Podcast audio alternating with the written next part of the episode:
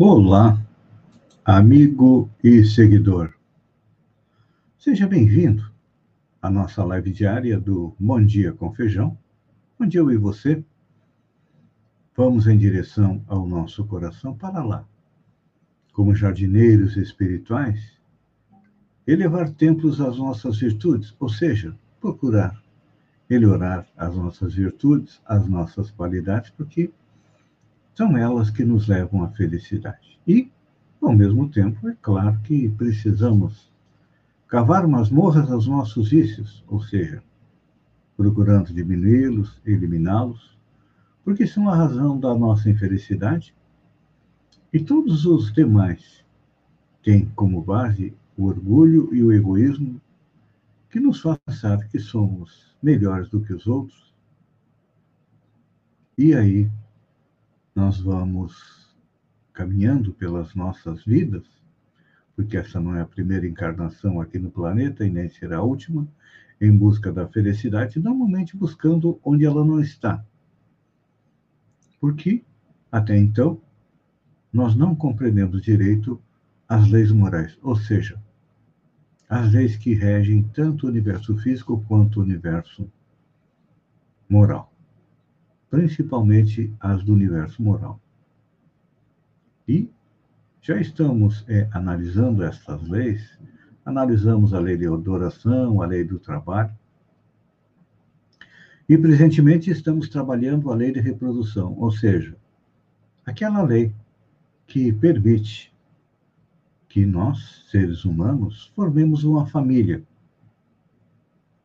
Para nela reencontrar os nossos amores, as pessoas queridas com quem temos laços de afetividade durante as encarnações anteriores, mas também permite que recebamos na nossa família aqueles espíritos com quem nós tivemos dificuldade de relacionamento ou desacertos, como se diz hoje em dia, em vidas anteriores, então eles vêm como a esposa difícil, o filho rebelde, e nós precisamos aprender a conviver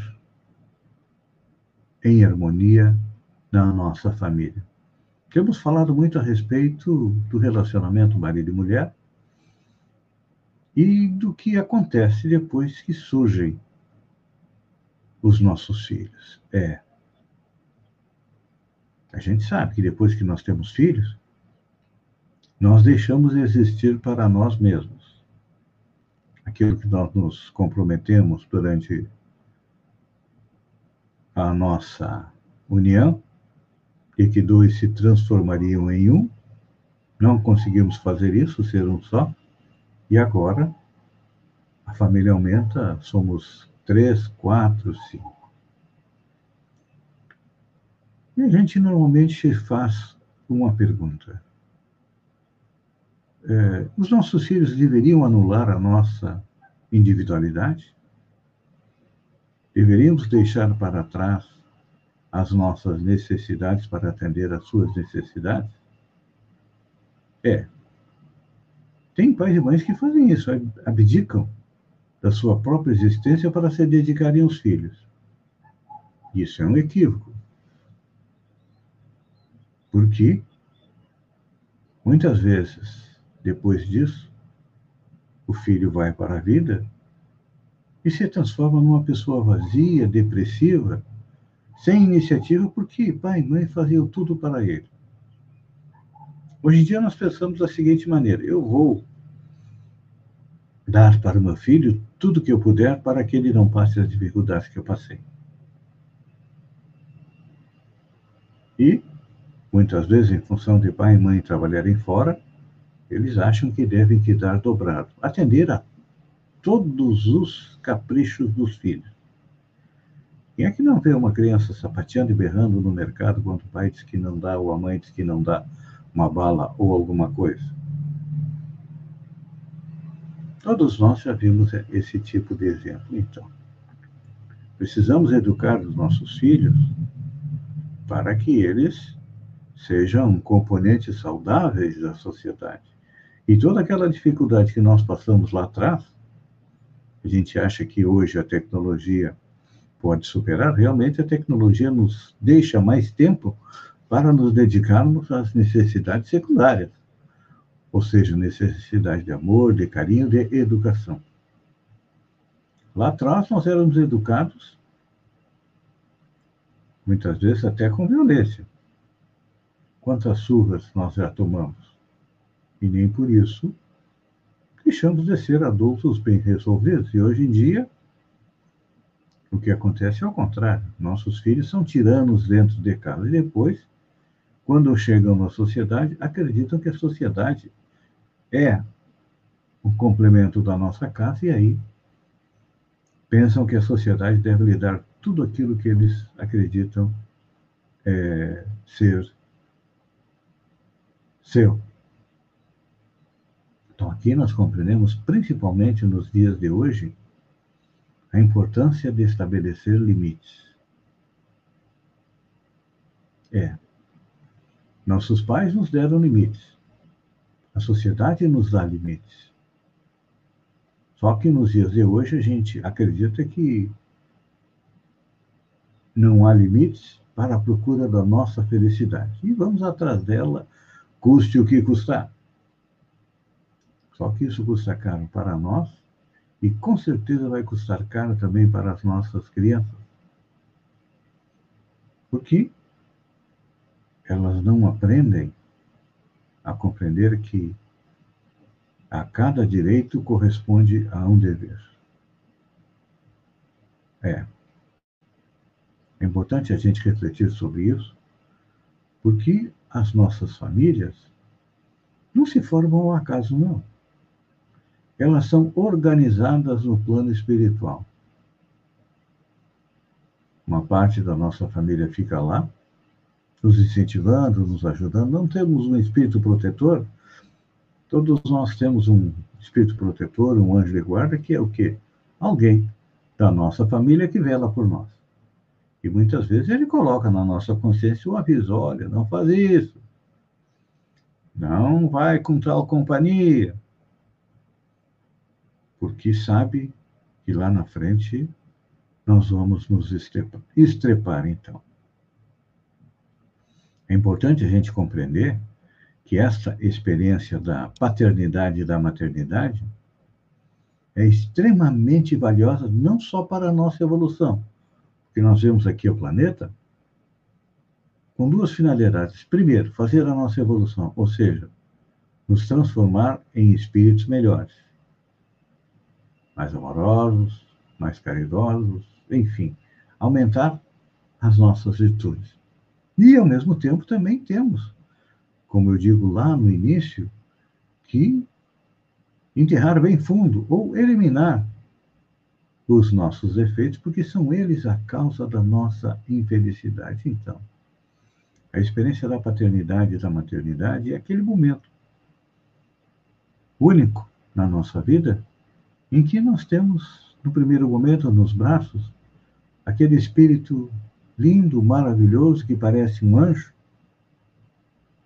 mas que é um espírito igual a nós. Então, o período da infância é extremamente importante para quê? Para que nós possamos dar uma assistência espiritual e ajudar os nossos filhos a se desenvolver moralmente. Eu deixo uma pergunta para você meditar durante esta semana. Você tem educado no sentido de educação moral os seus filhos? Ou acredita que isso é responsabilidade da escola e da sociedade?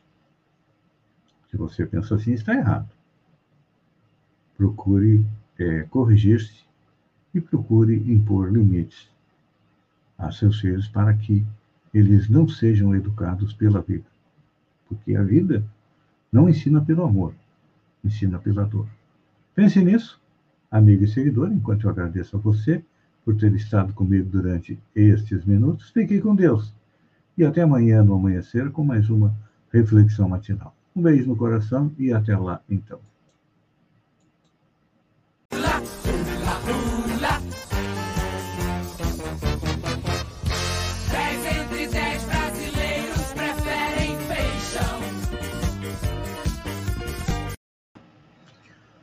Olá, amigo e seguidor. Seja bem-vindo à nossa live do Bom Dia com Feijão, onde eu e você navegamos pelo mundo da informação com as notícias da região, de Santa Catarina, do Brasil e também do mundo.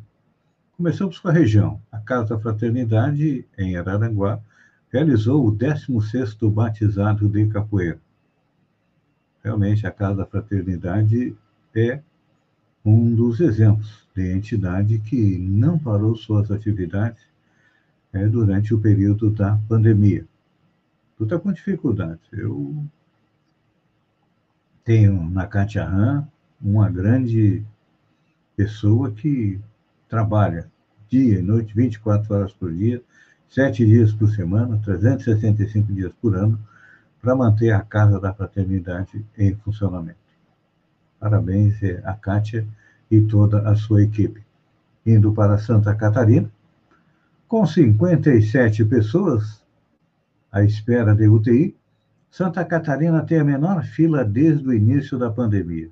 Fazendo um resumo a respeito dos casos de, de coronavírus aqui na região, Santa Catarina tem 873.102 casos confirmados. Desses, 840.588 estão recuperados, ou seja, sobram 33 mil e 19 mil continuam em acompanhamento. O dado foi divulgado neste domingo e registrou 34 óbitos indo até 13.119 o número de pessoas que retornaram à pátria espiritual. A notícia boa é que está, desde março, a menor fila por leitos de UTI. Só tem 57 pessoas na fila. O dado preocupante é que boa parte, 34, são aqui no nosso sul catarinense. A região de Santa Catarina em piores condições em relação à UTI. A taxa de utilização de leitos está em 94,9%. Aqui no sul do estado está em 100%. E no sábado foi divulgado mais uma matriz de risco e aponta quatro regiões em estado grave e 12 em estado gravíssimo. As regiões que melhoraram um pouco a sua condição são a Grande Florianópolis, Laguna, Médio Vale do Itajaí e Oeste. As demais, incluindo a nossa, continuam em estado gravíssimo. Então, precisamos aí é, seguir respeitando todos os protocolos da Secretaria da Saúde para a gente se ver livre o mais rápido possível do coronavírus, porque, olha, ele está mortal. Só vocês terem uma ideia, as notícias que tem é que, segundo os dados estatísticos, que estes quatro meses de 2021 já foram mais mortais do que todo o ano de 2020, ou seja, a segunda onda veio rachando para cima de nós. E temos que dar um jeito, porque a Europa já está passando pela terceira onda, que fatalmente vai chegar até nós também. Antes da próxima notícia, mandar um beijo no coração de quem está nos acompanhando, a Maria de Fátima Machado e a Maria Lúcia Antunes Alves. E olha, o nosso povo não está nem aí para o coronavírus, pelo menos é o que diziam as notícias, porque festas foram encerradas no final de semana e um parque de diversões interditado por causa da aglomeração. Festa é claro que não poderia deixar de ser em Balneário Camboriú. Parece que lá eles vivem fora do mundo. E olha que é uma das regiões mais atingidas pelo coronavírus. São José também, na Grande Florianópolis, um parque foi interditado. Ainda foram interditados bares em Blumenau, é, no Vale do Itajaí. Indo para assuntos mais a menos, vamos para o BBB 21. Vitube é a 13 terceira eliminada, com 96,69%. Ela disputava a permanência na casa com Fiuk, que teve 2,6%, e Gilberto com 0,71%. Então, A VTube está no top 5 dos mais rejeitados de todas as edições do BBB. A Hora Concur e a Carol Conká, que foi eliminada com 99,17% dos votos. Depois veio o Nego Di, com 98,76%. Agora a VTube com 96,69%. Fecham o top 5 a Patrícia do BBB 18 com 94,26% e a Nayara, também do BBB 18, com 92,69%. Nada é tão ruim que não possa piorar, como diz a Lady Murphy, que foi formado mais um paredão na noite de ontem. Pois é. Pela votação, o líder Gilberto indicou Camila, direto para o paredão. Ele disse que já tinha conversado com ela e ela entendeu. Ela, então, como contragolpe, puxou o Pocá para acompanhá-la no paredão e a casa indicou Arthur. Mega Sena, ninguém acertou as seis dezenas do concurso número 2365 e o prêmio vai a 28 milhões. Então, minha dica é: passe na Lotérica Sombrio e faça a sua aposta.